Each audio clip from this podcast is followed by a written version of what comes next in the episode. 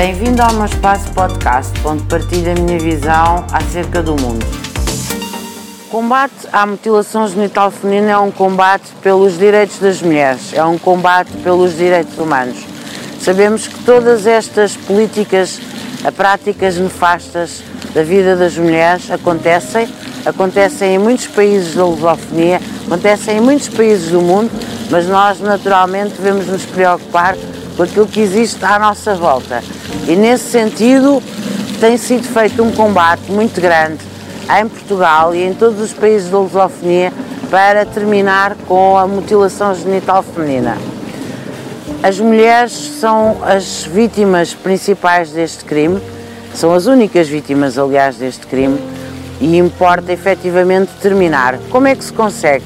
Nas escolas, nas sociedades, com o trabalho das ONGs, trabalhar para que as mulheres não sejam vítimas e percebam, através da educação, da literacia sexual, percebam que esse tipo de práticas são práticas nefastas para o seu corpo, são práticas nefastas para a sua sexualidade e são práticas violadoras dos seus direitos fundamentais.